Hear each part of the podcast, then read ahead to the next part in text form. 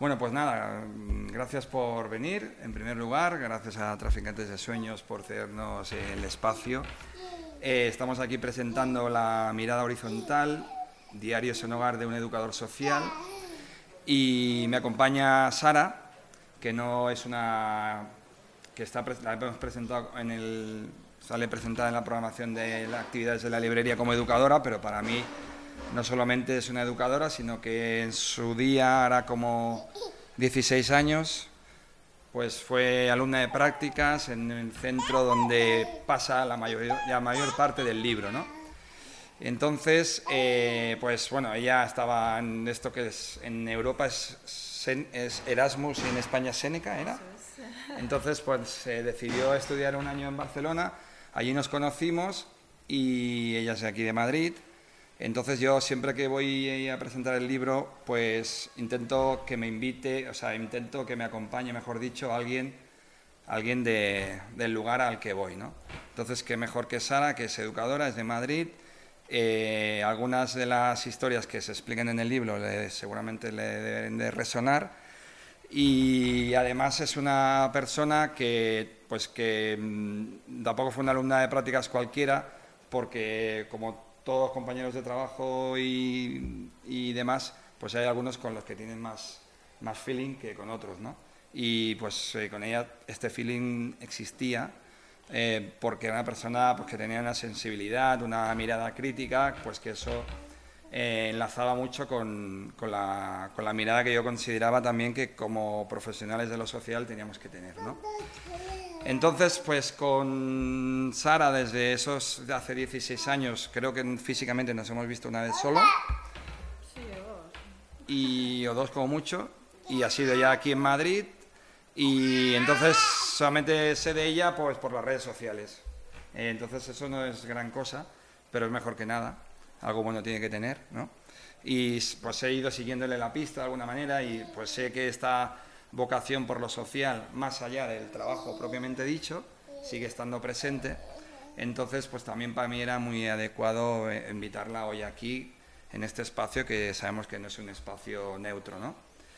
Em, entonces, eh, bueno, pues ese es un poco el, el por qué. Eh, estamos aquí porque está aquí Sara, a la que en cuanto le propuse la, invitación, dijo que sí al momento, no sé, pero... Al momento, con mucha vergüenza. Sí, eso es.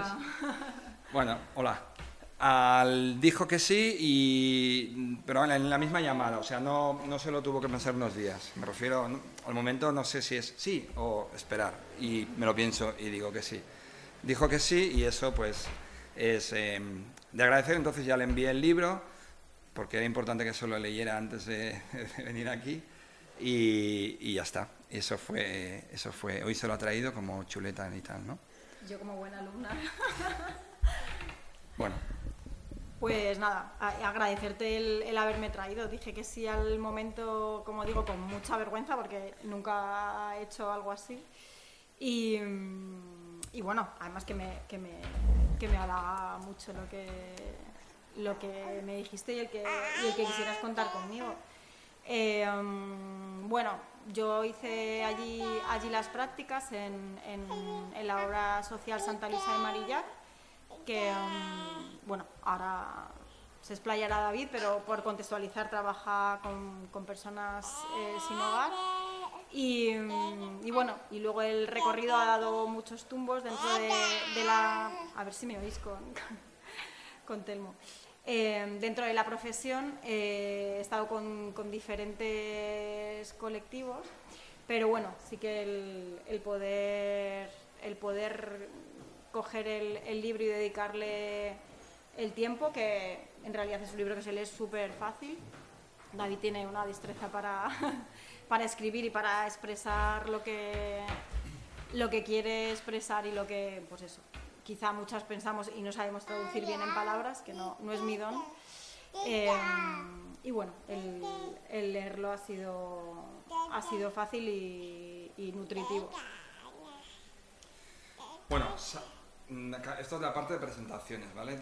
La, parte del libro la explicamos y luego estaría bien porque si pudiera generar una especie de interacción, si es posible, y si no, pues, pues eh, nos iremos con pena, pero seguramente tenéis cosas que, aportar porque sabemos que, bueno, pues que normalmente a estas presentaciones vienen, eh, muchas veces educadores educadoras sociales o personas que no tienen nada que ver con este mundo, ¿no? Precisamente es una de las, de las ideas del libro, ¿no? Yo sobre todo escribí este libro pensando en dos ideas, dos ideas fuerza. Una era explicar qué es esto de la educación social y por eso hice el ejercicio este de, de escribirlo, de escribir nuestra profesión porque encontraba como que no había, o sea, no había mucha, mucha o sea, hay muchas lecturas sobre teorías y, eh, autores y todo esto, y modelos y demás, pero no hay, eh, yo encontraba faltar, pues eso, a mí me hubiera gustado empezar a estudiar esto y tener este material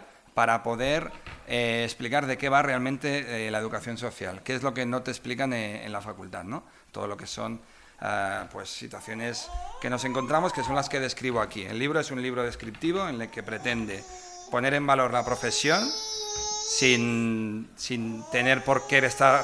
O sea, yo no es que esté orgulloso de ser educador social, pero entiendo que mi trabajo tiene que tener sentido y para mí tiene sentido hacer lo que hago y por eso lo hago, ¿no?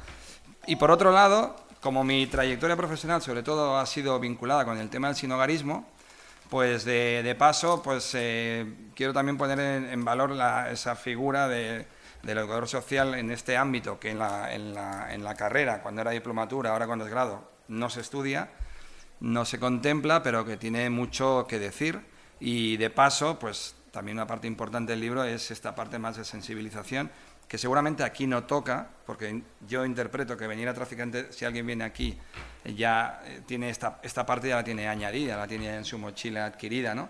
Por, por lo que decía antes, que no es un espacio neutro, pero sí que, sí que es verdad que cuando voy a hacer presentaciones del libro, pues esta parte es, eh, para mí es importante, ¿no? Explicar el, el, que, el que nadie está vacunado, ahora que está tan de moda el tema de la vacuna, para no acabar en la calle, ¿no? Es decir, a nadie nos ponen una vacuna cuando somos pequeños y nos dicen, tú no vas a acabar en la calle. Esto, pues, un poco es lo que quiero también transmitir, ¿no? Después de estar estos 15 años trabajando eh, un año con ella de, como alumna de prácticas y los otros años en los que hemos visto de todo, seguramente te vendrán a la, a la, a la memoria cosas y personas, situaciones. Sara también ha trabajado en el SAMUR social con personas sin hogar en Madrid, aparte que ha estado en Bolivia, en la India, y bueno, tiene un recorrido que no te lo acabas. Eh, pues, eh, pues claro, ahí es cuando tú te das cuenta pues que, pues que realmente, como dijo una vez eh, un, una persona en situación de calle, ¿no? es más fácil acabar en la calle que tener un yate. ¿no? Y entonces esta frase, que para yo siempre me la tomo como titular, pues una, es una, una frase que, a mí, que, me, que, para mí es muy potente, porque yo como profesional también me la hago a mí mismo. ¿no? Eh, entonces yo me pregunto, ¿yo voy a tener un yate alguna vez en mi vida? Eh, entonces, claro, cuando hablamos de un yate, hablamos de un yate en, en sentido amplio, o sea, no de un barco de una barca de recreo, ni, ni, una cosa, ni algo para ir a pescar, no, no. Yo hablo de un yate en todo su esplendor, que no sé lo que debe valer, pero seguramente, pues, no sé, no sé muchos ceros, muchos números, y igual, pues, no sé, un piso de cuatro habitaciones en el centro de la ciudad, esta o la, o la mía, ¿no? Entonces, yo sé que no voy a tener un yate, ¿no? Tampoco es que la mar sea mi pasión, ¿eh? Pero bueno. Eh, luego la pregunta siguiente es, está implícita, ¿no? ¿Yo voy a acabar en la calle? Eh, entonces, la respuesta de entrada es un no. De entrada es un no, pero seguramente ese no no es tan rotundo como el otro. ¿Y por qué no es tan rotundo? Pues porque, bueno, porque es, como hemos dicho antes, no estamos vacunados y como decimos siempre, pues vemos situaciones, vemos depresiones, vemos separaciones, pérdidas de empleo y situaciones X que llevan a una situación, pues que, como explicamos siempre, mm, cuando hacemos sensibilización, que es una silla de cuatro, tiene cuatro patas, ¿no? Si una pata es la salud, otra pata es el empleo, otra pata es la familia, otra pata es la vivienda, pues, pues puede pasar que si falta una pata, la silla con tres aguanta, ¿no? Si faltan dos, ahí ya entra el equilibrio, los malabares, ¿no? Pero si, si queda una pata, la siguiente cae eh, de manera automática, ¿no? Entonces, bueno, es en ese momento pues que me vienen también muchas imágenes que seguramente tú también habrás visto, ¿no? Mm, yo siempre me gusta explicar una, que es uno de los relatos que explico en el libro, por ejemplo, que es la, la de Eugenio y Laureano, que son dos hombres que coinciden en el centro de acogida de 34 plazas, camas calientes le llamamos, porque son camas que si se quedan vacías a las 9 de la mañana, a las 12 ya están ocupadas, porque la lista de espera es amplia. Y en ese caso, pues bueno, casualmente hay una cama libre y de toda la lista de espera, de toda Barcelona, de todo ese millón y medio de habitantes y más de mil personas en situación de calle a diario, pues em, llega un hombre que cuando entra a la habitación se encuentra, en este caso llega Laureano, que cuando se encuentra Eugenio, yo veo que ahí pasa algo raro, ¿no? Y entonces yo le estaba haciendo la acogida, el acompañamiento y tal. Cuando salgo de la habitación, va y me dice, este era mi jefe. Y entonces, en el primer momento pienso, este está muy medicado, porque salía del hospital y a veces pasaba que iban muy medicados y a veces desvariaban. También había alguno que decía que era medallista olímpico, aunque algún medallista olímpico había habido, pero en este caso este no era medallista. Em, entonces dice, wow. Entonces cuando Laureano ya está ubicado, digamos, eh, acto seguido voy a hablar con Eugenio por para... Yo, en el fondo estaba pensando, esto será verdad, pero no le iba a abordar mm, así a saco a decirle, este, este trabaja para ti. Pero yo fui sobre todo porque también me gustaba explicar a la persona, pues, pues eso, como, iban, como había mucha rotación, la media estancia eran tres meses, pero había quien duraba un día y había quien duraba un año, ¿no? Entonces, me gustaba muchas veces estas dos personas que convivían, como no se elegían entre ellas, no, no, no tenían por qué ser amigos, ni, ni, tenían por qué saber el nombre el uno del otro, porque ahí cada uno iba a, lo suyo, a lo suyo, ¿no? cada uno tenía su, su, historia y su proceso, ¿no? Entonces, pues cuando voy a hablar con, con Eugenio, bueno, yo en plan, bueno, que ya, ya este chico, esta persona pues va, va, a ser tu compañero de habitación porque el otro día se ha ido, no sé qué, y, nada, no, no abro la boca y me dice, este trabajaba para mí, ¿no? Bueno, pues resulta que Claro, eso estábamos en 2011 y esto había pasado en 2007, antes de la crisis del 2008, la construcción. Eugenio construía chalets en el Pirineo de, Huesca y Laureano era un, un, operario. No sabemos cómo acabó la relación laboral, no sabemos si fue despedido o acabó el trabajo, pero la cuestión es que cuatro años y pico después los dos se encontraban en la misma línea de salida, ¿no? precisamente cuando a mí me, yo me pregunto, yo voy a acabar en la calle, pues yo sé que en la línea de salida, entendiendo línea de salida como el recorrido vital que uno hace, eh, en la línea de salida, detrás mío, hay muchas más personas, empezando por las personas indocumentadas, que lógicamente lo tienen mucho más complicado y tienen muchísimos más factores de riesgo de acabar en una situación de calle que yo, ¿no? Mm, no sé si tú en el SAMUR social o, en otro. Eh, el, libro, entre otras cosas, tiene muchas situaciones como esta, ¿no? que, que son situaciones que personas que trabajamos con personas eh, hemos podido vivir. Lo que pasa es que es verdad que luego sacan ahí como el, el, el, zumito de la situación ¿no? y te deja ahí, como decía, tiene el don de la palabra, entonces la frase, la reflexión, el, un poco la, moraleja de la vivencia Em, y situaciones como estas pues se dan en, nuestra profesión constantemente. Lo que sí que es verdad es que cuando estamos en clase, eh, bueno, yo hice la carrera hace 16 años, pero, pero sigo estudiando, ¿no? Entonces cuando estás en clase, tú puedes ver la teoría, puedes efectivamente leer libros, formarte, eh, pero hay cosas que hay que vivirlas, y, reflexiones que te vienen y dicen, esto a mí no me lo habían dicho, ¿no? Y esto no y creo que tampoco puede estar descrito de una manera así académica, ¿no?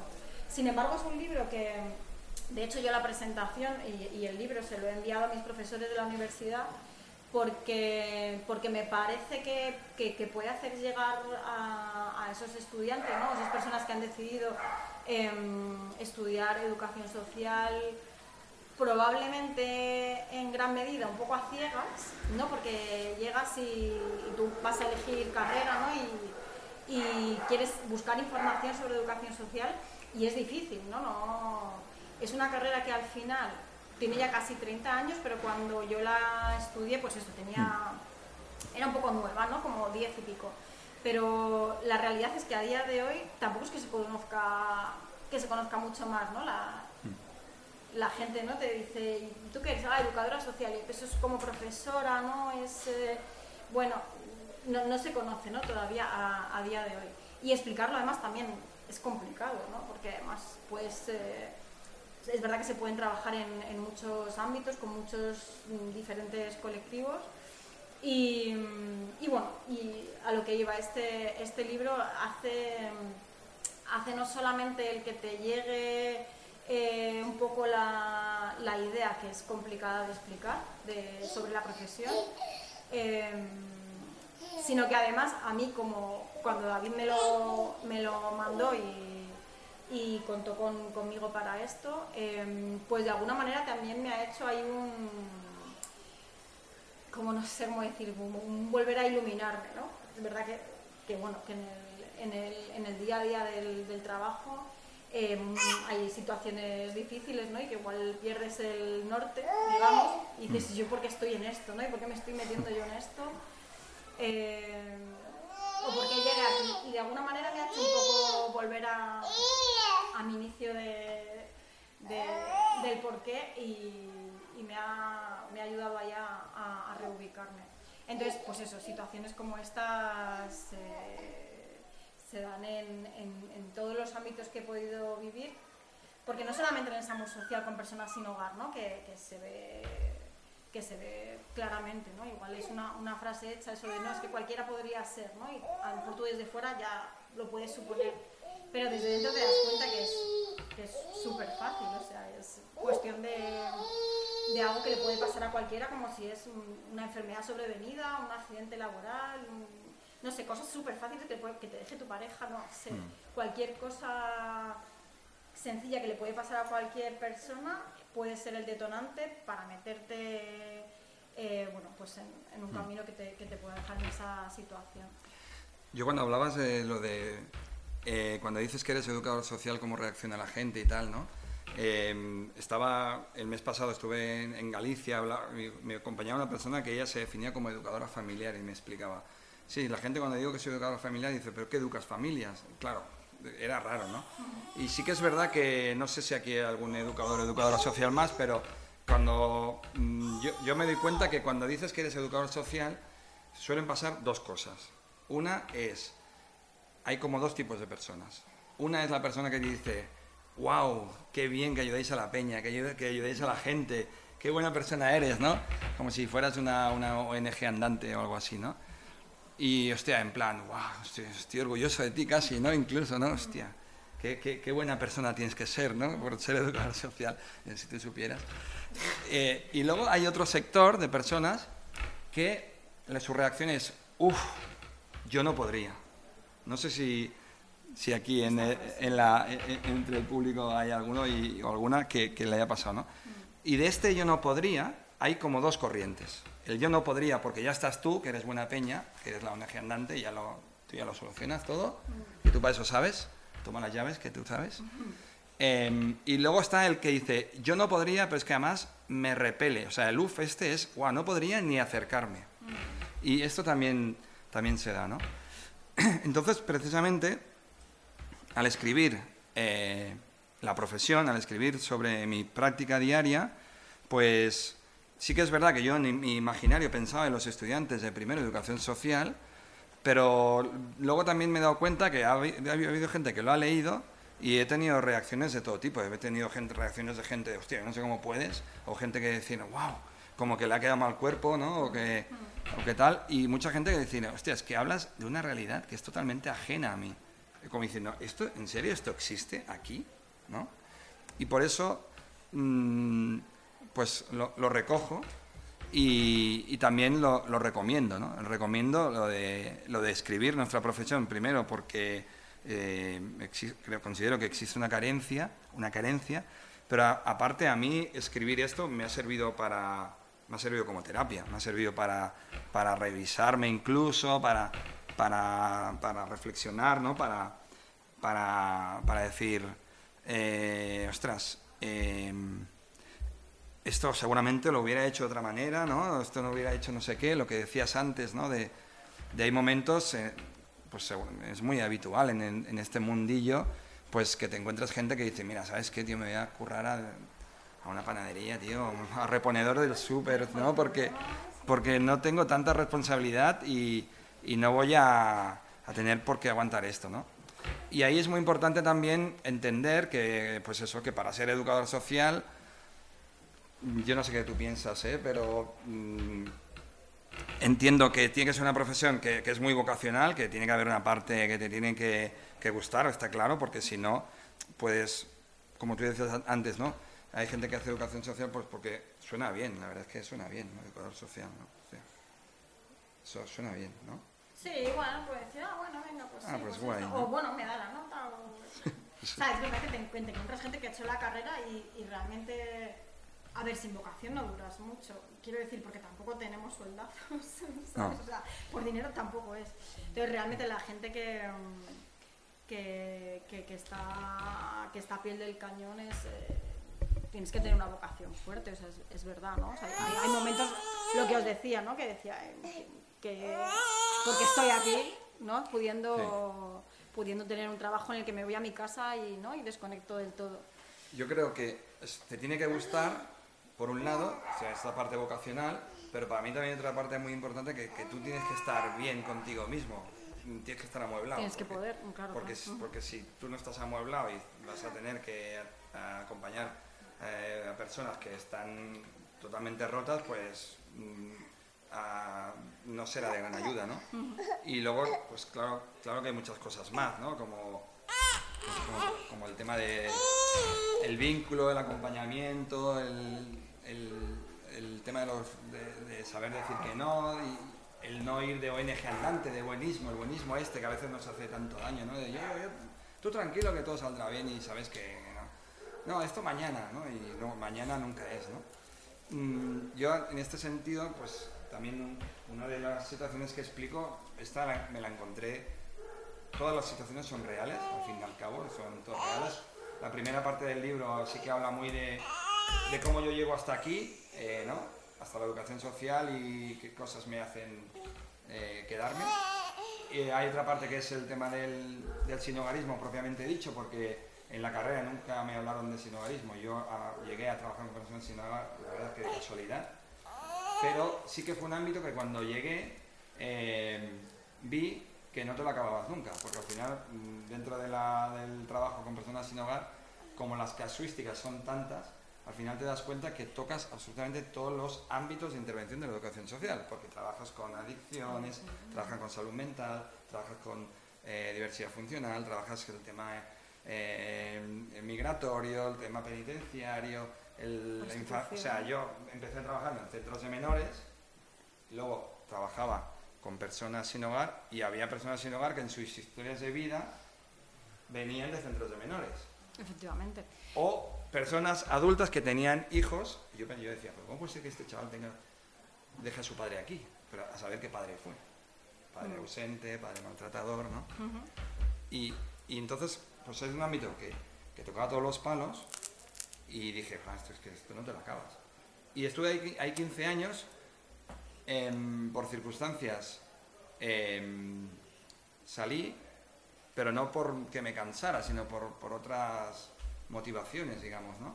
Em, porque podía haber eh, eh, seguido, no, no, era, no, me- no era como cuando trabajaba en centros de menores de protecciones, le llamamos centros de menores a sistema de protección, que aquello sí que era como mi recorrido aquí ya, ya es finito, no sé, ¿no? En cambio ahí era, cada día era una, historia, ¿no? Y cuando salí de ahí fue cuando dije, hostia, esto que me ha pasado aquí en 15 años, tengo que escribirlo, aquí fue mi vocación, mi, mi- la razón por la cual estamos hoy aquí un poco.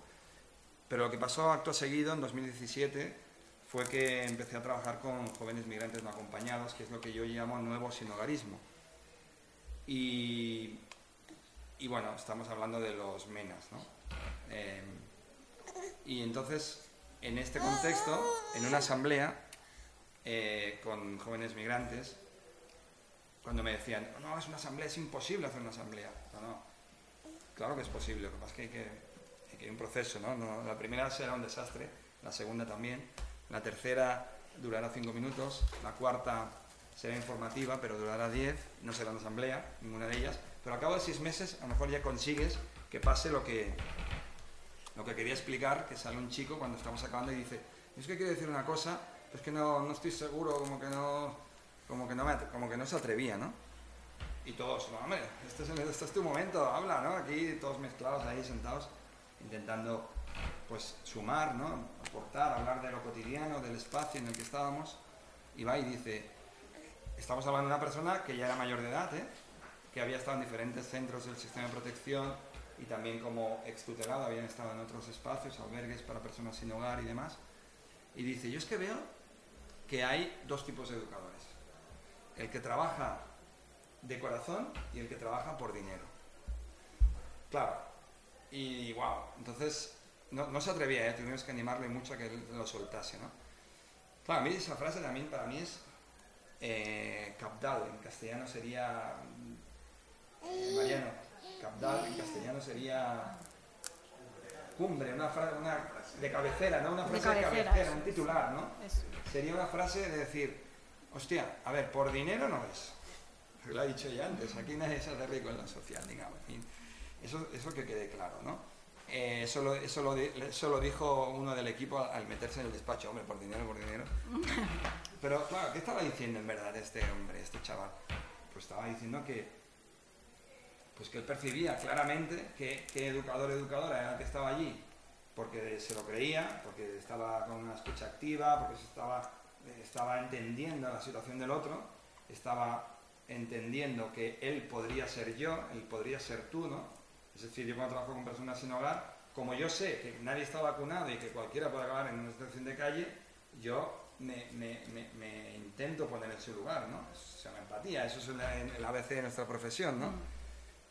Como sé que hay personas que me escuchan, él se refería a estas personas, a las que trabajan de corazón, ¿no? Porque se lo creen y porque saben que tienen un horario y lo intentan cumplir, pero que hay días que a lo mejor pues ese horario se alarga y no se acaba el mundo. Y esos, esos son las personas que queremos tener en nuestros equipos, ¿no? Y en cambio, pues el otro educador es el que está allí, pues como podría estar en cualquier otro lugar, ¿no? Y, pasando las horas y, y, pues que a él no le aportaba nada, ¿no? Entonces esta, esta frase cumbre, pues es como la del es más fácil acabar en la calle que tener yates. Son al final frases que, que, pues que, bueno, que a mí me han ayudado en lo profesional.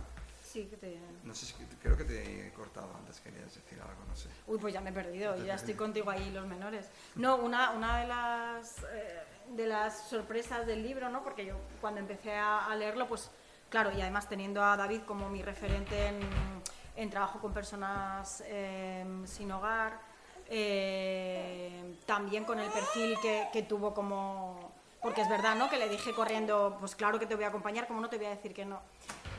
¿Y por qué? Pues porque para mí fue, mm, eh, pues eso, eh, maestro, ¿no? Cuando era Padawan. Y, no solamente eso, sino, pues, una vez más eso, ese tipo de personas que, sabes que están haciendo las cosas desde que se lo creen, ¿no? O sea, crees en la persona, ¿no? Hay, hay mucha gente que, no sé si quizás sean desencantado o bueno o por qué situación están trabajando en lo social pero bueno te das cuenta de que efectivamente hay gente que que, está ahí dándolo creyéndoselo que es mm. la, manera de, trabajar creyendo en la persona y precisamente en el campo de, de los menores no acompañados ¿no? y, y esta, esta realidad que se está dando eh, cada vez más y más intensamente eh, que han, en, Madrid y, en, todo el país, ¿no? Em, es que están surgiendo cada vez más proyectos, eh, asociaciones, eh, residencias que están trabajando con, personas eh, que han llegado desde su país solas, personas pequeñas, eh, y sin embargo están los equipos desbordados. O sea, yo diferentes realidades de...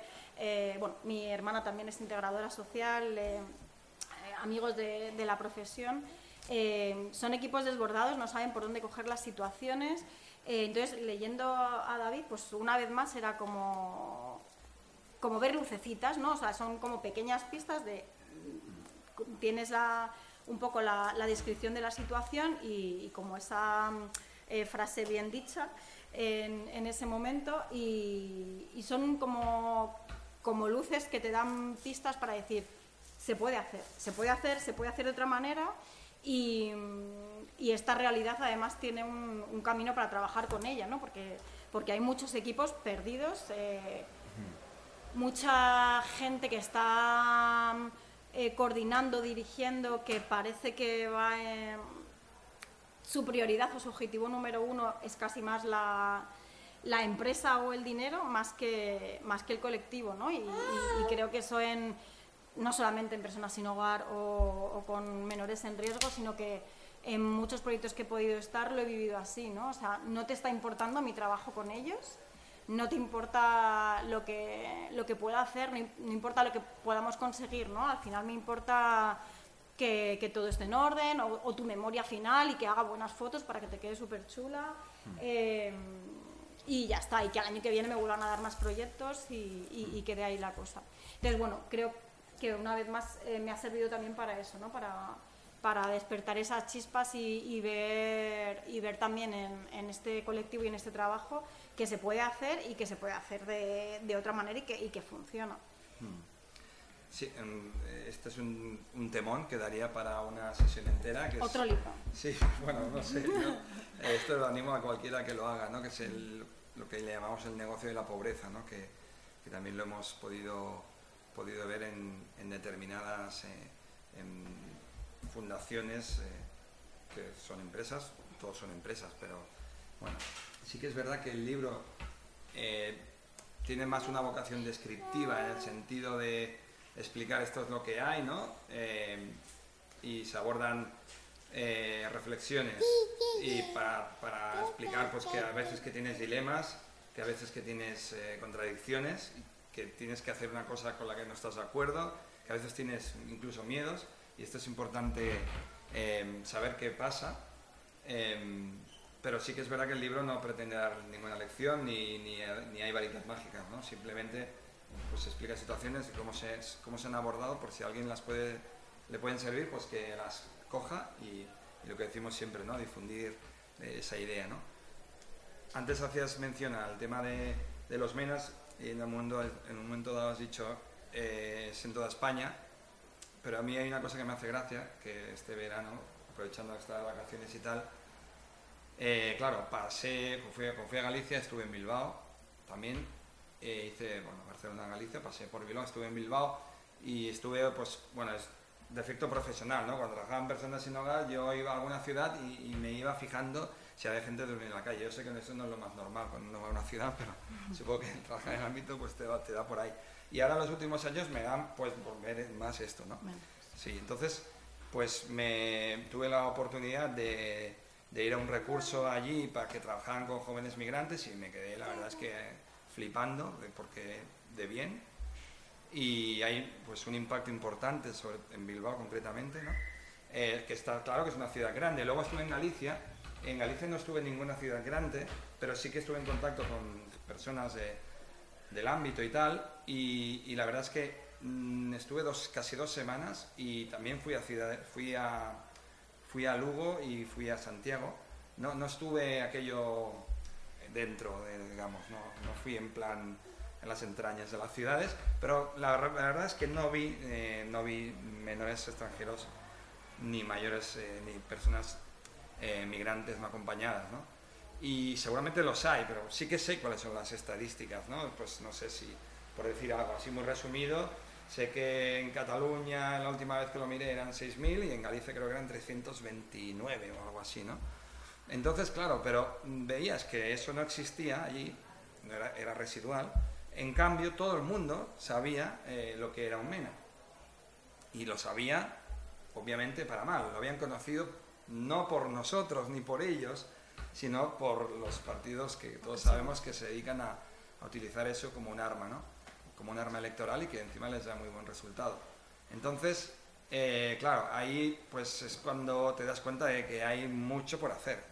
Y no solamente en eso, o sea, ahí me daba cuenta, pues que por ejemplo en Bilbao tenían muy claro que, que la profesión, el determinado función la tiene que abordar este profesional y en otros pues te dabas cuenta que hablabas con gente que llevaban 10 años eh, siendo educadores y que todavía no habían conseguido un contrato que diga que es educador social. Por eso una de las que hizo la presentación conmigo, ella se definía como educadora familiar. Yo, yo, ella estaba como orgullosa, pero yo pensaba por dentro, educadora familiar, ¿pero esto qué es? ¿no? Pero, pero bueno, es el encargo que le han puesto pues para no reconocerla o para abaratar costos o lo que sea. ¿no? Entonces, bueno, eh, al fin y al cabo, mmm, también siempre digo que, que si en el sinogarismo siempre se habla del sin techo y el sin hogar, y el sin techo se interpreta como la persona que duerme a la intemperie, sin, sin techo, o sea que son los que vemos, los que contabilizamos cuando se hacen recuentos, y sin hogar sería aquella persona que también eh, duerme en una situación muy precaria, pero que ya hay más tipologías, ¿no? Sería aquella persona que duerme en un, en un asentamiento, en una casa ocupada, en una vivienda insegura o inadecuada, o que duerme en un equipamiento como puede ser un albergue, digamos.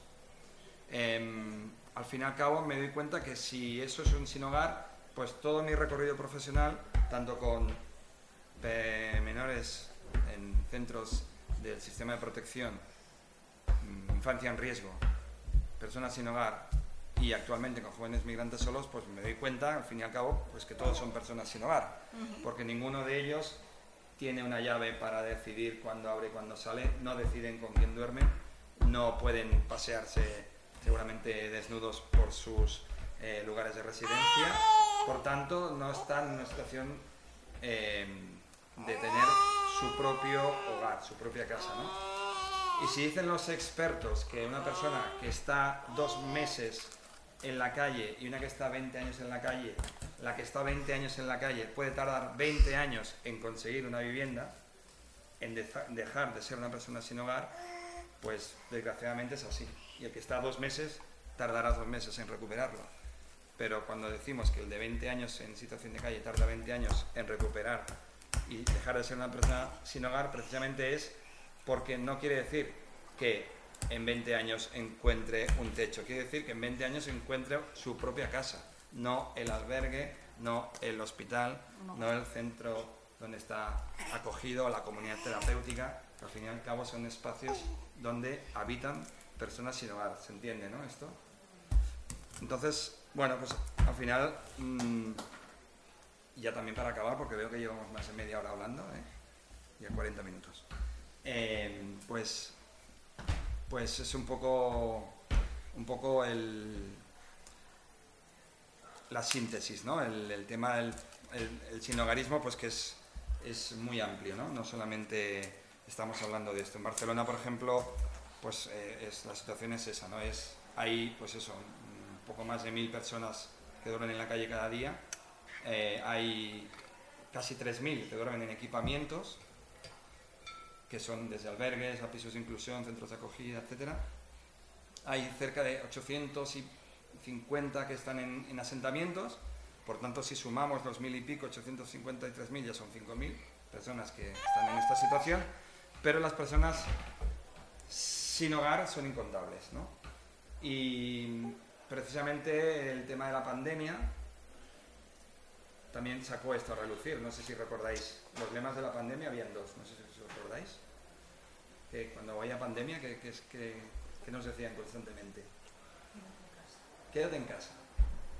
¿no? Salía como ahora cuando salen los partidos de fútbol la bandera de Ucrania, cerramos paréntesis, eh, pues salía eso, ¿no? Quédate en casa. Y, vale, ¿y qué, ¿y qué, pasa si no tienes casa, no? Es lo primero que pensábamos quienes estábamos ahí, entonces se veían esas imágenes dantescas, que no sé si aquí se daban, imagino que sí. Bueno, aquí se abrió el IFEMA, ¿no? Se llama IFEMA. Uh -huh. Ahí en Barcelona fue la FIRA, y, y, una de las primeras cosas que se detectaron es que el 37% de las personas que dormían en la fila no eran de Barcelona, eran de otros municipios que decían, ves a Barcelona que hay ahí de todo, ¿no? pero precisamente el lema de la pandemia era quédate en casa. ¿vale? Y luego el otro era todo irá bien, ¿no? Todo saldrá bien. Todo irá bien, todo saldrá bien. ni una cosa ni otra. Y, y sí que para... Y sí que, y sí que mm, también me gustaría decir, ya que estamos hablando de esto, bueno, decir eso, ¿no? Que, que se visualizó el, el, hecho de que hay personas que duermen en la calle, yo creo que eso fue, de alguna manera fue una sacudida, ¿no? Hablando de este ámbito concreto, ¿no? Y creo que de aquí tenemos, de, de toda la crisis hay que sacar algo positivo, ¿no? Pues qué mejor que esta, esta reflexión, ¿no? Es decir, entender, quédate en casa, tú estás diciendo quédate en casa, pero es que no todo el mundo tiene casa, ¿no? Eh, que se abre un equipamiento, en Barcelona se abrieron seis equipamientos distintos y a día de hoy cuatro se han quedado, y han, se han, han venido para quedarse. Eso también es, es significativo, ¿no? al fin y al cabo son equipamientos específicos, ¿no? Porque ¿qué pasó cuando se abrió la, la FIRA? O el IFEMA aquí, me imagino que pasaría parecido, ¿no? Que ahí ahí entra de todo. Entonces, claro, ahí se, se juntaba la persona con consumos activos, con la persona mayor que está en situación de calle que no quería ir a una residencia, con la persona joven que había salido el día antes o la semana antes de un centro de protección de menores. Entonces, claro, eso era una bomba de relojería. Entonces rápidamente se puso orden, ¿no? Entonces ahora, no sé, pues en Barcelona se han abierto equipamientos para mujeres en situación de calle, para jóvenes migrantes no acompañados mayores de edad, para personas con consumos activos, para el tema de salud mental, hay otros que se han cerrado, pero bueno, de alguna manera ha, visibilizado eh, esta realidad y de hecho también ha visibilizado al, profesional del educador social, ¿no? porque me, acuerdo que en una época en que oí como muchos reportajes de gente que estaba al pie del cañón. He de decir que a nosotros no nos, aplaudieron, como los enfermeros, pero nos, pero nos, tenían que haber aplaudido también, porque éramos esenciales, somos esenciales, porque la cantidad de compañeros y compañeras que estaban en, en los centros de todo tipo, desde albergues, centros de, centros de protección, comunidades terapéuticas, lo que sea, que estaban ahí, pues también, ¿no? Con el compromiso de todo saldrá bien y aquí nos, no nos movemos y aguantando el tipo haciendo jornadas infernales, ¿no? No pasa nada, ¿eh? no digo que no haya que aplaudir a los enfermeros, pero simplemente reivindicar que, que también teníamos que haber sido aplaudidos porque somos esenciales. Bueno, que la mente no te lleva a, la... Y además, eh, fíjate que yo estaba pensando, ¿no? Cuando, cuando mi tiempo en, Barcelona, eh, ahí lo social va, va, por delante, o sea, la cantidad de, proyectos, el, el, conocimiento de la, de la profesión, ¿no? O sea, llegas a, en comparación con Madrid. No, estaba pensando, ¿no? Porque no sé si si en Madrid ha surgido lo mismo de, tantos proyectos que se han quedado, tantos... O sea, aquí se cierra todo porque como ya ha pasado, pues ya, ya, no, hay, ya, no hay problema. Entonces, mm, generalmente el, trabajo con personas sin hogar aquí en, el, en el SAMUR Social, eh, mi sensación fue, solo estuve un año, que, que era mucho, eh, más que nada, el el, retirar de la calle. O sea, el que no se vea. Con que no se vea ya me va bien. ¿Sabes? No, una vez más, no, me interesa tanto que, que, puedan eso, haber mm, hogares específicos o proyectos específicos, sino un poco con, con, que no se vea y no haya llamadas de vecinos preocupados porque hay alguien abajo, ya, ya, no, ya no me importa. Bueno, nada, yo solamente, porque no nos extendamos mal, eh, me, voy un poco al, al, inicio, en realidad lo he hecho al revés, creo. Pero el, título, o sea, ya yo solo con el, título creo que, mm, que dice mucho ¿no? de, de, lo que podéis esperar del libro, que, mm, que no hay, como, como dice David, no hay ninguna receta igual de, ah, esto lo voy a intentar, lo voy a hacer, eh, pero sí que, sí que, bueno, eso, da unos pequeños toques que te hacen reflexionar y crear tu propia opinión, ¿no? o tu propia vivencia, o, que te conecten con, con ese pensamiento para, para, darle ahí una vuelta. Eh, y todo desde una mirada, obviamente, de, de, tú a tú, ¿no? Y, de, y, en horizontal y desde luego no desde arriba hacia abajo, porque, porque así es, es imposible poder realizar. Eh, ningún acompañamiento a, a, ninguna persona en ningún colectivo. Hmm. Bueno, pues yo creo que ha quedado claro, ¿no? no sé si, eh, si, os, remueve alguna cosa, alguna idea, algún comentario que queráis aportar. Podríamos seguir hablando, ¿eh? pero bueno, cosas hay unas cuantas. Y, pero sí que, bueno, que... Bueno, es que ahora de lo que decía ella también yo, yo seguiría, esto podría no tener fin, pero bueno, sí que nos gustaría pasaros la palabra, si alguien...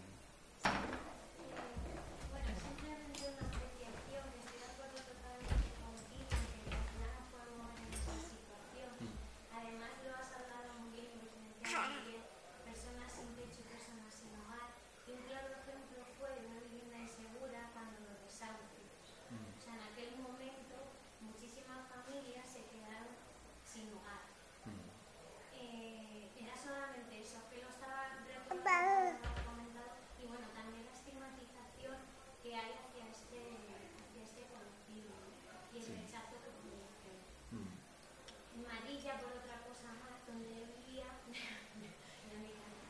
Eh, eh, cerraron, después de la pandemia, cerraron, creo que era de los pocos albergues de personas sin hogar para mujeres que había. Y claro, no sé dónde acabaron. Pero bueno, sí que enhorabuena. No me he leído el libro, soy una buena estudiante, pero bueno, lo haré.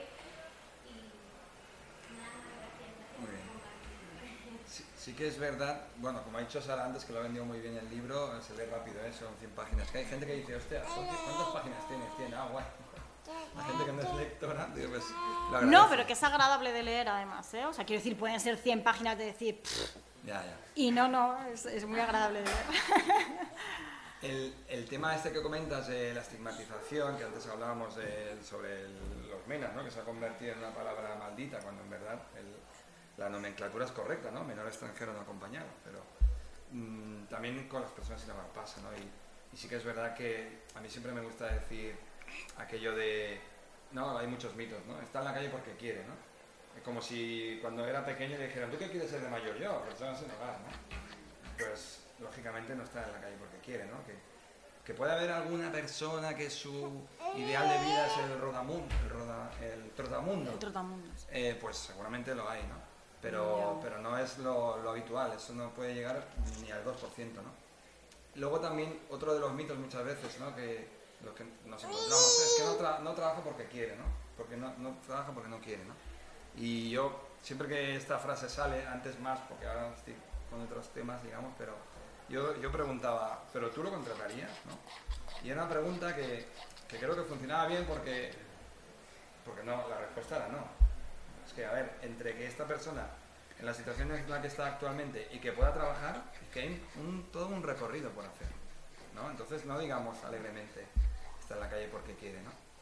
Em, y de hecho, hay, hay, hay ciudades en las que está demostrado que, pues que eso, que, la, so- que, que hacer albergues, como otros dicen, ¿no? es que, que, pues que hagan albergues, ¿no? como si fuera la solución. ¿no? Y hay ci- ciudades de Estados Unidos en las que se, había 3.000 personas sin hogar y 3.000 plazas, se construyeron 2.000 más y la llenaron. Y llegaron hasta 10.000. Y entonces dije, oye, es que igual hacemos 30.000 y la llenamos también, ¿no? Bueno, de aquí salió la metodología Housing First, ¿no? Que seguramente os habéis oído hablar, ¿no? Que precisamente es también un cambio de paradigma, ¿no? Que no es fácil de, llegar, de llevar a cabo, pero no por la idea en sí, sino por el tema de la exclusión residencial, por el precio de la vivienda, que es otro gran tema que daría para otra, para otra mesa redonda.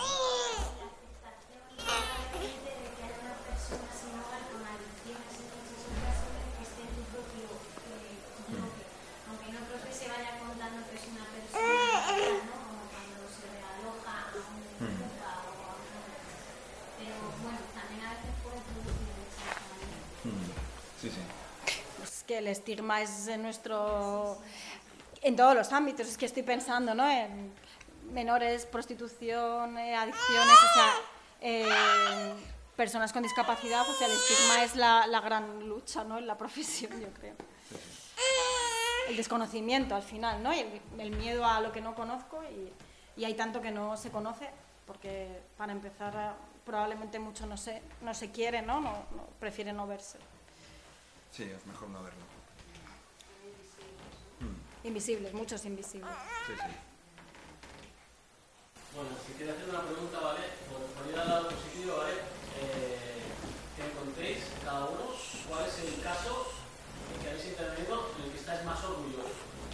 En el, en el ámbito de decir, hostia, pues gracias a dedicarme a esta profesión, haber intervenido, pues eh, esta persona ha conseguido hacer su vida.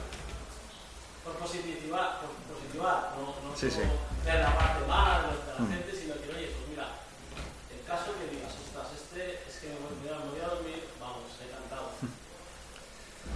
Hay muchos, Sí, ¿eh? sí, o sea, no, muchos, yo sí. siento que se haya visto como ahí lo... lo- No, no. lo- lo- pero, pero según me ibas diciendo, vamos, a mí me, me surgen muchos eh, momentos, personas y, y- y personas que, que he podido acompañar o he tenido la suerte de acompañar, porque además una de las cosas que seguramente eh, se pueden oír mucho a los educadores sociales es eh, lo que nos llevamos nosotros, ¿no? que esto es como la parte egoísta de la profesión, ¿no? El, lo que te estás llevando, que te estás llevando tú. Eh, no sé, y personas con las que además tienes a, a lo mejor también un, un feeling especial, ¿no? O, o eso, o que especialmente te has sentido orgullosa por su propia lucha, ¿no? Que al final tú solamente estás eh, a su lado. Eh, no sé, yo recuerdo a, recuerdo a, a Clara, que fue una, una de mis niñas en, en- en la residencia de menores en la que estuve trabajando eh, por seis años, un poco más. Em, y hoy en día es matrona y en casa tenía en casa tenía bueno pues por un lado tenía personas sin hogar o sea quiero decir bueno eh, una mezcla de estas tremendas no que, parece que a veces como que se juntan no Eh, eh, salud mental adicciones malos tratos bueno de esto que dices parece que que, se llamaran los problemas entre ellos y dices, Dios mío. Y bueno, y, y- hoy en día, y después de todo el acompañamiento que conseguimos hacer a Clara, porque además la, re- la realidad de, los menores es que, que, por cierto, también hay un capítulo sobre eso, es que su regalo de cumpleaños en las residencias de protección eh, es eh, cuando cumplen sus 18, es abrirles la puerta y decir, eh, ayer me importaba un montón que tu padre te pegue y que tengas un hermano con esta adicción, tal, pero ya no, hoy ya puedes eh, volver ahí. Y no tengo además nada que, que ofrecerte, ¿no? Porque em, la realidad es que en, en Madrid al menos no hay, no hay apenas, algún recurso hay, pero no hay apenas recursos residenciales para esos menores, ¿no? Entonces tú estás acompañando a Clara y Clara quiere estudiar y Clara quiere esforzarse y la realidad de Clara es que probablemente a lo mejor no puede ir a la universidad y si no, se lo tiene que currar mucho o no, lo tenemos que currar mucho em, junto a ella para buscar recursos eh, y bueno, y así fue. En el caso de, ella, con, mucho trabajo y mucha perseverancia suya la primera, eh, pues hoy en día es, eh, es matrona y, feliz. Sí, a ver, es una buena pregunta porque te da una vuelta de tuerca en el sentido de que lo primero que he pensado es, eh, es muy importante dónde vas a trabajar, ¿no? Porque, por ejemplo, en 2017-2018, sin ir tan lejos, hace cinco años, a raíz de los flujos migratorios en contexto este, cuando en Hortaleza estaban pasando cosas que todos sabéis y en Cataluña había un montón de conflictividad por este tema de los jóvenes migrantes porque se abrían centros pues eh, como, como churros y sin planificación y eh, alejados en la montaña y sin nada pues claro, si tú en ese contexto vas a trabajar y llegas a un equipamiento en el que te encuentras 40 chavales en los que no hay un proyecto educativo, ni un equipo técnico, ni una estructura, pues aquello acaba convirtiéndose en un campo de batalla. Y esa, esa, esos años han provocado que toda una generación de profesionales hayan dicho, ¿en serio? He estado cuatro años estudiando para tener que casi que venir a trabajar con escudo. Eso es una realidad y también hay que decirlo. Pero eso es lo contrario a lo que pasa si trabajas en un sitio en el que tu trabajo tiene sentido, porque yo considero que he tenido mucha suerte en los lugares donde he trabajado, pero también sé de compañeros que no han tenido esta suerte. Pero por eso es muy importante que si tú estás en un sitio en el que no te identificas, lo que tienes que hacer es intentar salir de ahí para sentirte cómodo, porque no todas las empresas son chungas, ni todas las entidades ni fundaciones, pero también a veces generalizamos con la crítica, ¿no? Entonces, sí que hay, un, a mí también como a Sara, me han venido a la cabeza un montón de situaciones. Yo hace un año y medio con, cambié de piso y estamos ahora en una planta baja en la que podemos hacer una especie de terreno y habilitarlo y la persona que lo ha hecho es una persona que como 20 años antes había sido un menor mm, de de menores, que ahora pues, ha montado su propia empresa de jardinería. Y entonces aquello fue un subidón, ¿sabes? Porque da mucho sentido a muchas cosas, ¿no? Y también ha habido personas pues, con las que he aprendido lo que no está escrito. Y, pero es que yo qué sé, me acuerdo de estar con un crítico musical que, que su, su, lo que le enganchaba a la vida, su razón de vivir era la música. Y entonces me pasaban los grupos de música que, yo digo, ah, esto no tiene precio, o sea, eh, esa era, ¿sabes? Y, yo acabé yéndome, cuando él ya dejó de estar en esa situación, ir de, ir a conciertos con él, ¿no? Y de grupos que en mi vida hubiera imaginado, y a salas en las que hubiera, nunca hubiera imaginado. Pero también, hablando de la música, que es mi fuente, que eso al final no hemos hablado, pero... Estaba justo pensando, digo, aparte del libro tenéis que escuchar Rabia Positiva, por favor. bueno, la, la fuente la fuente a día de hoy de Sara, de Sara está claro cuál es, pero bueno, hay la fuente de la música, que es en, este caso la mía, y yo sí que tuve la oportunidad de hacer un grupo de música con personas en situación de calle, que se llamaba Los Ronderos, que duró durante 12 años, y ese grupo, o sea, pues todos son experiencias positivas. También había momentos en los que a lo mejor alguno venía con consumos y tenías que intervenir, porque para eso estábamos... Eh, es una cosa que se montó de manera espontánea como un taller de música y de ahí pues resulta que fue un grupo que, que, de hecho llegó a actuar aquí en Madrid en, unas jornadas y por Cataluña un montón de sitios. Era el grupo recurrente de la Barceloneta, que era el barrio donde estaba ubicado el centro de acogida, porque al final era un grupo de versiones que todo el mundo le gustaban, porque las conocían todo el mundo, y que era gente de toda tipología, de todas las edades, que tenía su punto de autenticidad, no, no, y, y entonces habían dos o tres que más o menos sabían de música y luego los demás acompañaban, acompañábamos. Y resulta que ese grupo acabó siendo el grupo que tocaba para la fiesta mayor, para la fiesta de Navidad, para la sardinada, para la inauguración del décimo aniversario de la residencia de tercera edad, ¿no? Y aquella experiencia fue, fue brutal, ¿no? Em, y fue brutal y, tan brutal fue que resulta que, fijaros, ahora me, he acordado, em, eh, al cabo de salir el libro, al cabo de seis meses, este libro salió el año pasado en catalán, ¿no? En 2021. Ahora ya vamos para la tercera edición, de hecho, que, que, bueno, ni, ni, ni, ni, el mejor sueño me había imaginado esto, ni, que estaría hoy aquí, ¿eh? Y dijimos, hostia, pues vamos a hacer en castellano, ¿vale? Entonces sale en catalán y el tío, al cabo de unos cinco o seis meses, me llama un tal Ramón y me, y me, me, para pedirme perdón. Y yo primero, ah, Ramón, ah, hostia bueno, Ramón trabajaba en el centro cívico de la Barceloneta y era el que se encargaba de llevar la, mesa de sonido, el equipo de voces, con lo que los ronderos hacían los conciertos y cualquier actuación allí, pues iba el equipo de voces del centro cívico, ¿no?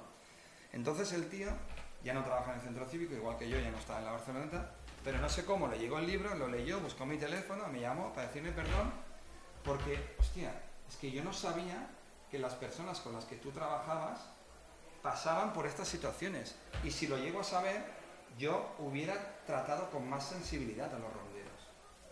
¿Sabes? y me quedé flipando. Digo, hostia, pues ole tú, gracias al libro, tío. Ha descubierto el Ramón, que ahora es asesor de, un, de políticos en hospitales de Llobregat. Y digo, hostia, pues, mira, pues las vueltas que da la vida, ¿no? Y me llama para, decirme perdón. Y de hecho presenté el libro en Hospitalet y vino y delante de todo el mundo se levanta el tío bueno, yo quiero lo mismo, ¿sabes? De ahí casi como pidiendo perdón, y tampoco hace falta que, me pidas perdón. Pues Qué vergüenza, ¿no? Pero bueno, que sí, que situaciones hay muchas, pero para mí es importante esto, ¿dónde estás, no? Porque yo he trabajado con alguna fundación, que no voy a decir el nombre para no hacerles publicidad, que no me sentía identificado con ellas, ¿no? Hay eh, eh, eh, organizaciones que hacen, que como decía el Martínez Reguera, son sinónimo de lucro, ¿no? Sin ánimo de lucro, ¿no? Eh, son organizaciones que si el centro se tenía que abrir el día 1, ellos decían, no, pues abrimos el 30, porque si cobramos todo el año Y nosotros ya hemos dicho que hemos abierto en enero. Y yo estar ahí, ¿cómo? ¿Esto está pasando de verdad? ¿No? Tener que denunciar a tu propia fundación, a la administración, para decirles, oye, que no abren, pero no, esto que están diciendo son excusas, ¿eh? está todo preparado para abrir.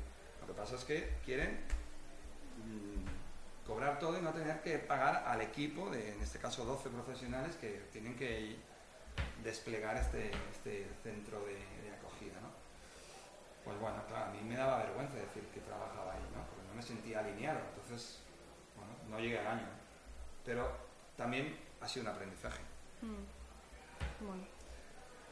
No sé si hay alguna... Sí. Antes has hablado de contradicciones o mm. como de hacer cosas que no quieres hacer. ¿Podrías, ¿Podrías hablar un poco más de eso? Luego, una cosa relacionada. ¿Habéis tenido alguna vez como situaciones en las que tienes como un conflicto contigo mismo que no sabes si realmente estás haciendo lo correcto o no? O sea, mm. tienes muchas dudas de cómo sales de ahí. O sea, sí. Es cuestión de ensayo-error, porque claro, estamos, estás trabajando con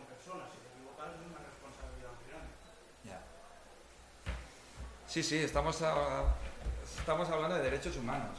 Entonces es verdad que es verdad que, jugamos con eso, que trabajamos con personas, como bien dices, ¿no? esto no se trata de empaquetar, no son muebles que ponemos aquí y quitamos allá, ¿no?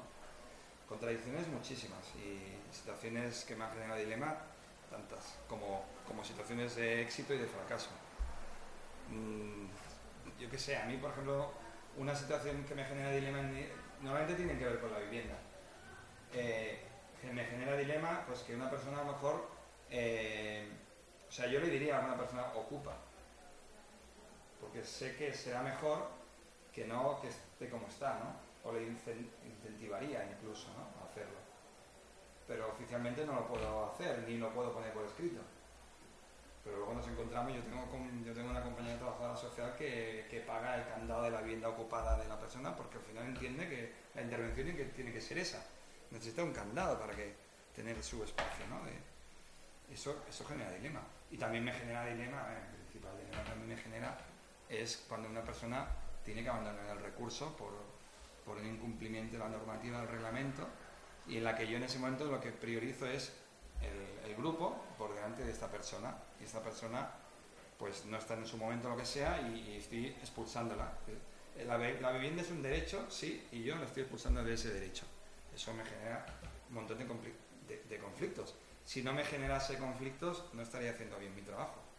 Porque yo parto de la premisa que nuestra profesión no debería existir. No, no, no es como, venga, cuanto más pobres, más, más rico me voy a hacer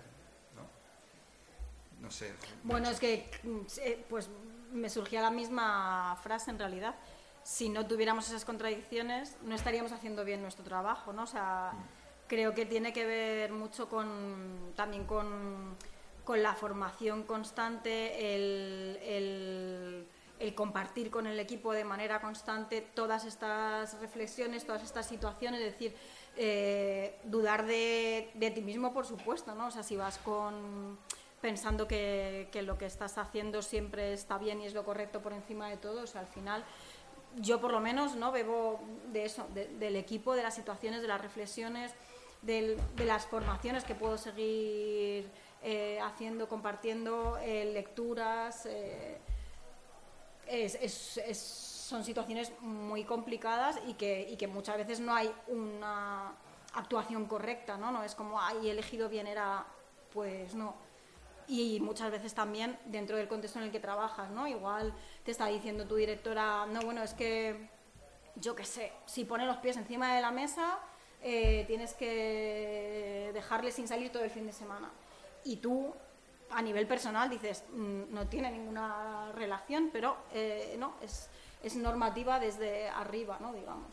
Entonces, hay muchas situaciones así que, que bueno, pues que, que vas lidiando o o a veces incluso, yo qué sé, bajo cuerda, ¿no? O si, o si nadie nos ve, ¿no? Me estoy acordando, de una, hace poco estaba hablando con un compañero que, que me decía, me hablaba de que a veces el conflicto lo, lo, provoca el propio profesional, ¿no? Sí. Y, eso es lo que hablábamos antes, ¿no? De que hay profesionales, pues, pues que se vive, lo viven como que la persona les está insultando a ellas y la persona lo que está es insultando al sistema porque no le gusta y tú eres el que está representando el sistema en ese momento, pero no tiene nada contra ti, ¿no? Y me ponía un ejemplo muy, muy tonto, ¿no? Pero era que estaban en un centro de, de mujeres, de, perdón, era un centro de protección, menores de edad, chicas, y entonces eh, una se había- en la mesa, pues imagínate que habían cuatro mesas, ¿no? Y, y eran 16 chicas, se ve que una se cambió de sitio, entonces por cambiarse de sitio acabó mm, creándose un conflicto, que ese conflicto derivó en una sanción, que eso al final es un expediente, en su expediente consta que tiene incidencia, y luego dice, y él decía, pues por cambiarse de sitio, Digo, pero ¿qué, qué tiene eso de malo, no? Cambiarse de sitio para, qué? para comer, ¿no? Cuando se hubiera cambiado, hubiera comido y ahí no hubiera pasado nada, pero no, es que tu jefe o tu referente o quien sea te dice que no se puede cambiar de sitio, es una norma, y tú la, aplicas ahí y, estás pues, provocando el conflicto, porque al final de una chorrada como es sentarse en otra silla, ha acabado derivando en un expediente, porque luego eso provocó una discusión, etcétera, ¿no? Esto, esto, esto también forma parte del paisaje, por desgracia. Pues es muy importante, entiendo, saber mm, dónde trabajas ¿no? y cuál es la, mirada ¿no? de esta entidad, fundación, empresa, como queramos llamar. El joven que comentabas que mm, hablaba de dos tipos de, de profesionales, ¿no? Mm. Y bueno, Sara fue como alumna de prácticas, no sé si sigues tutorizando Mm. estudiantes, ¿no? Ahora menos, pero sí. sí. Eh, y también al mismo tiempo los profesionales también construimos sociedad. Y porque formamos parte y lo que decimos, ¿no? Uno no es solo profesional de lo social de 8 a 3, sino que al final su vida está impregnada también por su trabajo y, a- y al revés, ¿no? Y quería preguntarte, después de todos los años que llevas de tutorizando prácticas, ¿cómo ves a las nuevas generaciones que salen de las universidades en esto de lo social y de si ves que, que sí, que hay buena madera, ¿no? Mm. O pues no sabemos, porque claro, también son jóvenes influenciados por el ambiente, ¿no? Son jóvenes de su época. Eh, los que ya tenemos 50, pues somos jóvenes de una época y los de ahora, si ves diferencias, eh, las diferencias Mm, Cuando te escuchaba, lo primero que me ha venido a la cabeza, yo desde el 2011 colaboro con la Universidad a Distancia de Cataluña y ahí me ha venido la vena de cómo los veo, porque sí que me he dado cuenta, yo hacía la asignatura de trabajo de final de grado y cuando en 2017 empecé con toda esta vorágine, lo dejé y ahora lo, recuperé, el año pasado lo recuperé. Había habido la pandemia por medio y he flipado para mal, porque he visto que escriben peor. Eso es la primera observación. El COVID en este caso ha hecho mucho daño, eso es aprobar así automáticamente, también creo que no ha ayudado mucho, pero me doy cuenta que escriben peor. Eh, y eso es un poco preocupante porque mm, es importante entender lo que estamos diciendo y podernos comunicar bien, ¿no? Y luego en cuanto a alumnos de prácticas, pues pues no, eh, es verdad que ahora hemos llegábamos a tutorizar a 14 alumnos en un año, ¿eh? Eh, eh, ahí podías, tenías un abanico muy grande. Ahora trabajo más en pisos, ¿no? Entonces, claro, en los pisos la figura del, del, del alumno de prácticas no tiene tanto sentido, porque eh, al final solamente hay un profesional interviniendo eh, y es, una, es un espacio en el que viven como mucho seis personas y puede, tiene un punto in- invasor, ¿no? Porque es este, alumno de práctica y luego está el voluntario y luego está... entonces al final dices, bueno, esto no es un zoológico, ¿no? Es un piso, intentamos normalizarlo. Sí que cuando estaba en equipamientos era distinto porque era una figura pues, que entendía que tenía más sentido su función porque se podía beneficiar de ese aprendizaje, de todo lo que estaba pasando. ¿no? Eh, y, lo que sí que siempre he valorado, tanto antes como ahora, al fin y al cabo, es lo que, es lo que he dicho de Sara antes. ¿no?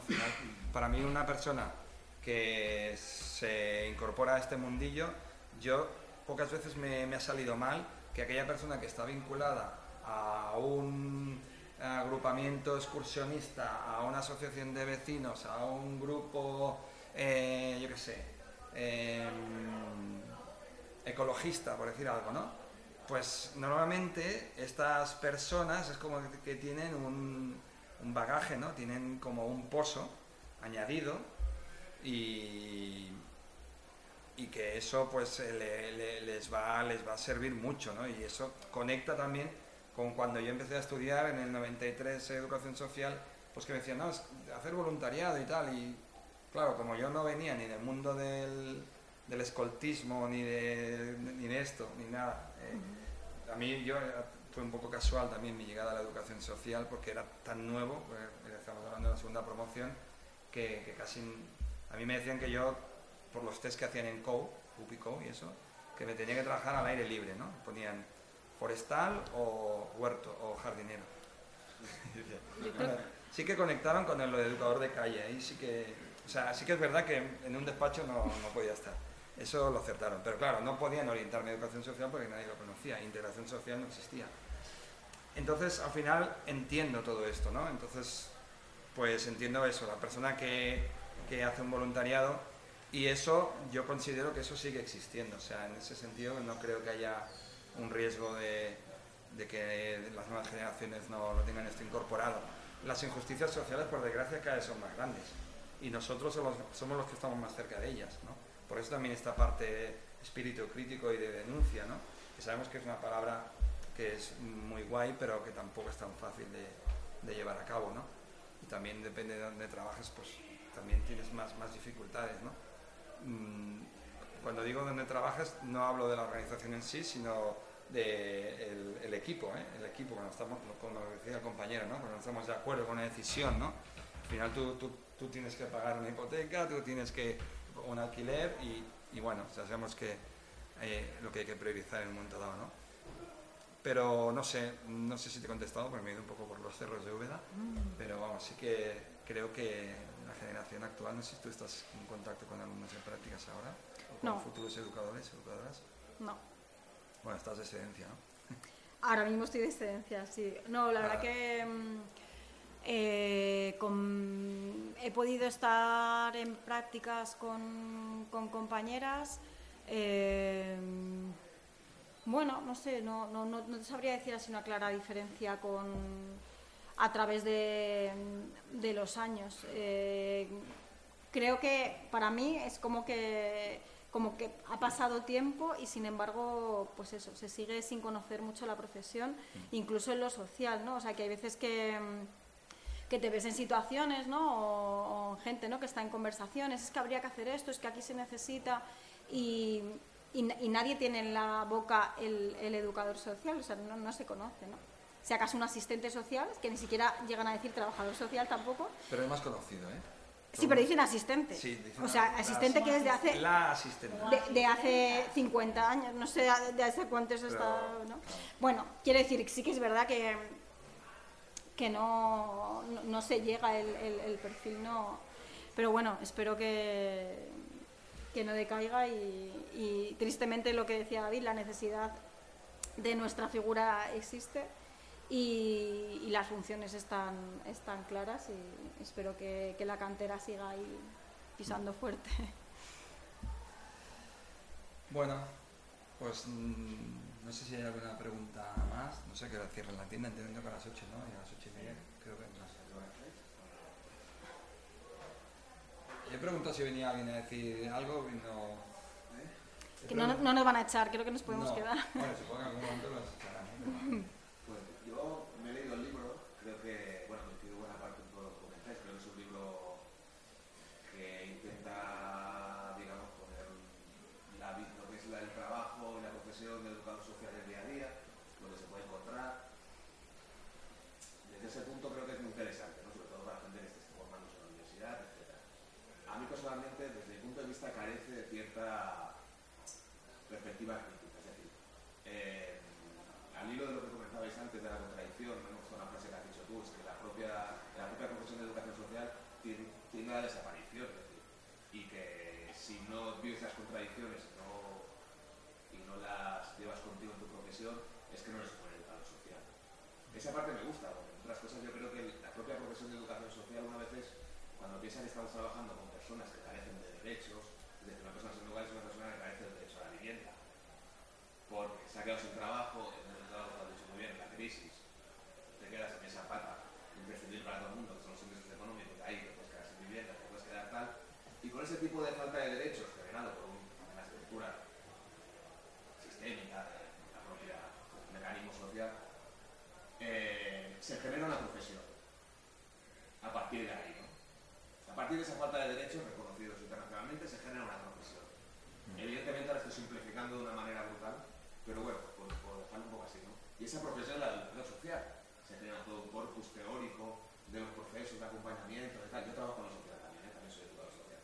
Todo un acompañamiento y tal, un corpus, no sé qué, una profesión de la que dependemos buena parte, que se estructuran en entidades y asociaciones completamente jerarquizadas, completamente a veces eh, que responden a intereses espurios, incluso a entidades o asociaciones que algunos conocemos de aquí de Madrid que tienen fondos de inversión detrás, por, tal, porque por ahí también se saca tajada económica, Y mucha.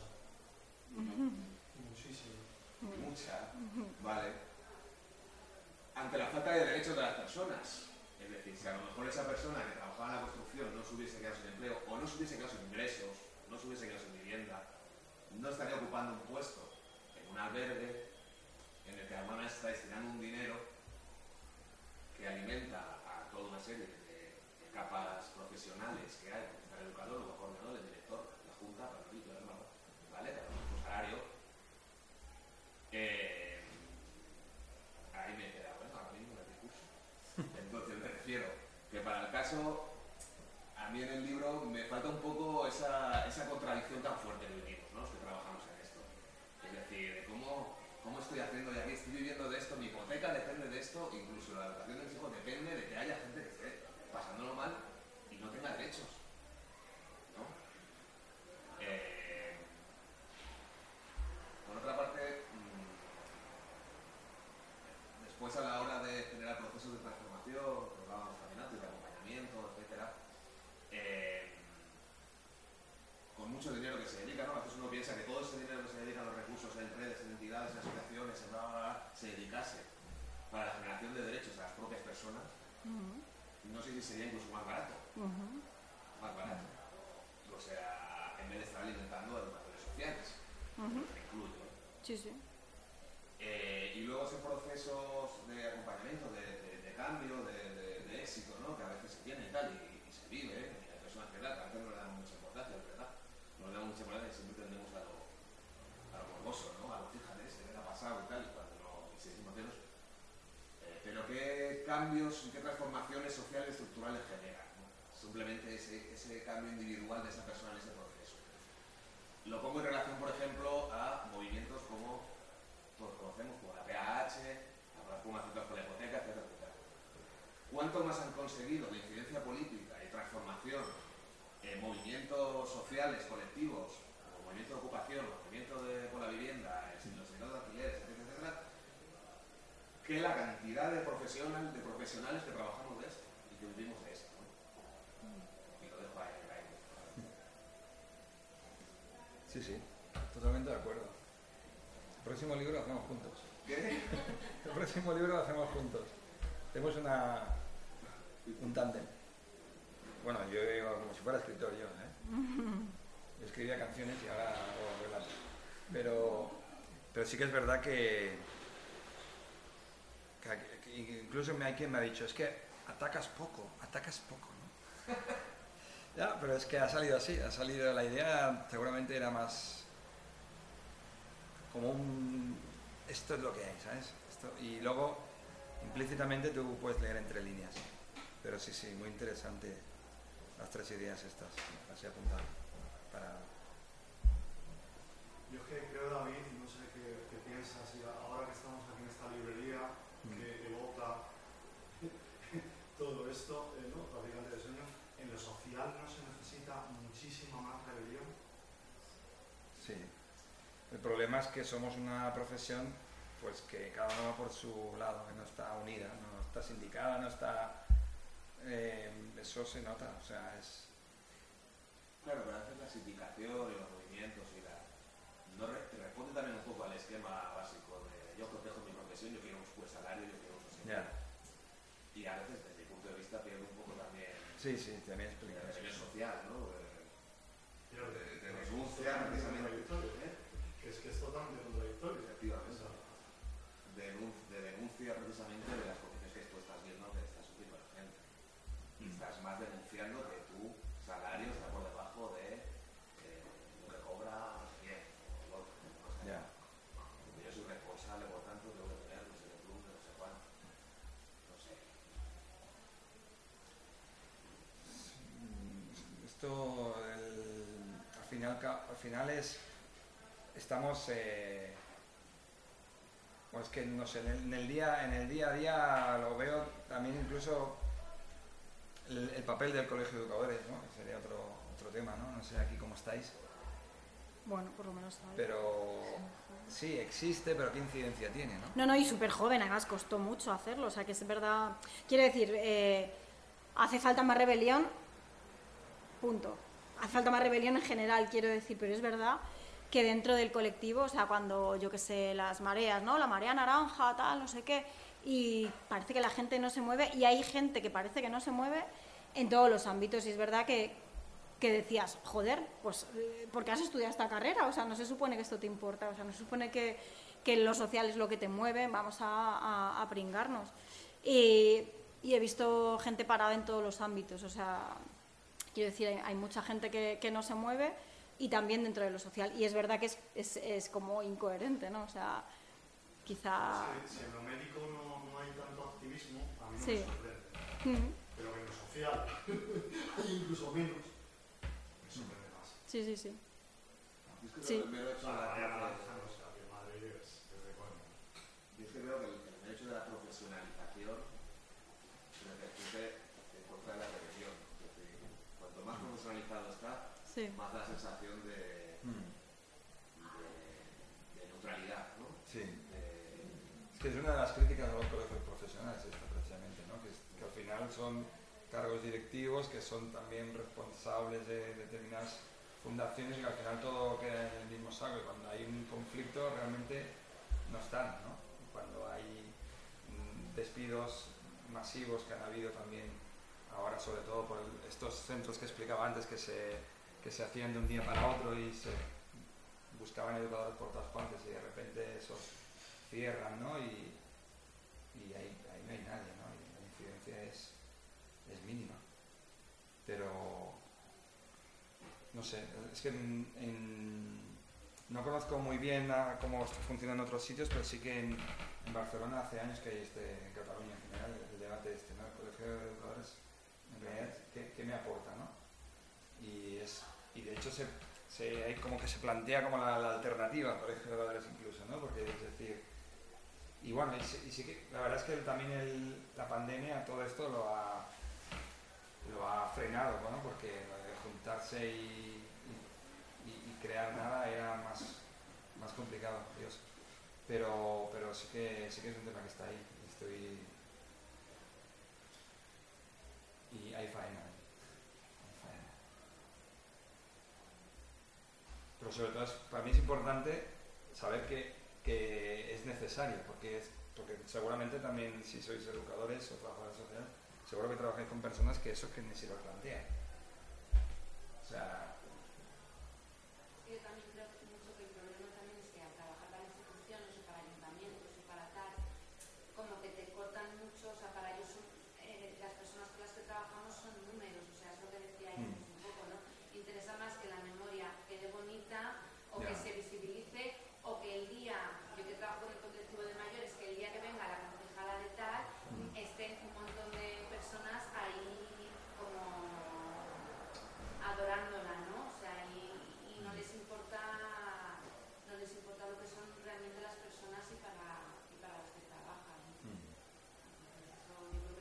chocamos contra un, muro pues que, el coordinador de no sé qué, de la empresa, que no sabe realmente el trabajo que tú haces día a día, que encima te está poniendo, que al final se vende a, al cliente, ¿no? Como ellos le llaman, ¿no? Como, no, no, es que tú tienes que hacer esto, tú tienes que atacar esto, porque el cliente te lo exige así y el cliente al final se convierte, o sea, yo digo muchas veces, más, o sea, trabajando en lo social,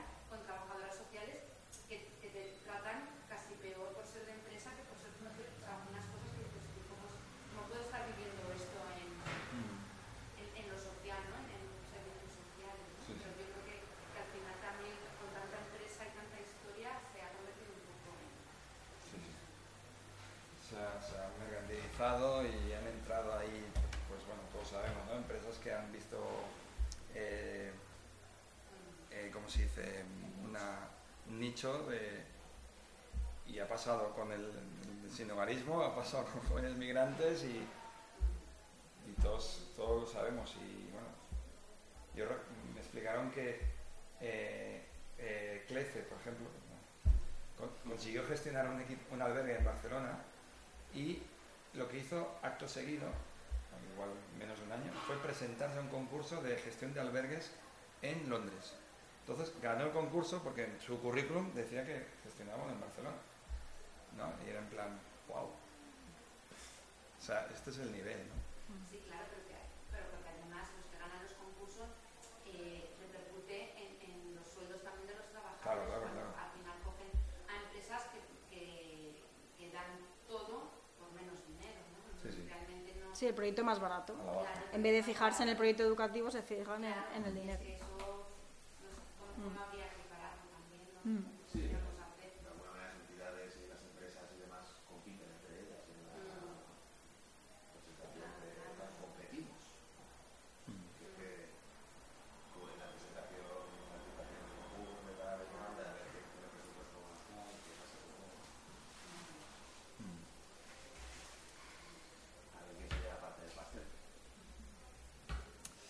Pues sí, pues bueno, hacemos una, ya haremos una segunda Pero parte. está súper bien. Muy bien, muy bien. Eh, pero nada, esto, esto sigue, o sea, aquí no hemos venido a cerrar ningún ciclo, hemos venido a, a, a hacer, a compartir la foto, ¿no? Y nada, pues mm, gracias de verdad por venir, porque hoy es martes, estamos empezando el curso, estamos, en- no es el mejor mes quizás, eh, pero bueno, el tiempo sí que nos excusa, que nos ha salvado bien. Alguien me decía, el Oscar, mm, eh, que trabaja aquí, me decía, no, en Madrid no es como Barcelona, que en Barcelona si llueve eh, se acabó. decía, él decía que aquí no. Bueno, como no ha llovido, no, no hemos podido comprobar. Bueno, Pero, pero bueno, el metro siempre se inunda, que yo sepa. que mm, Telmo se ha quedado dormido, no le acaba de gustar la cosa, pero bueno, también se agradece porque se lo ha currado. Él hace su trabajo. Él hace su trabajo, su proceso, su ritmo. Nos ha dejado por lo menos. Y gracias, Sara, también por acompañarme. Nada, un placer. Y a todos por venir Por y que nada, que los que no nos conozcamos, pues por aquí seguimos eh, un ratito más y, y mañana más. Gracias a Mariano que me da alojamiento hoy aquí en Madrid. Y nada, ni un paso atrás. ¿eh? Gracias.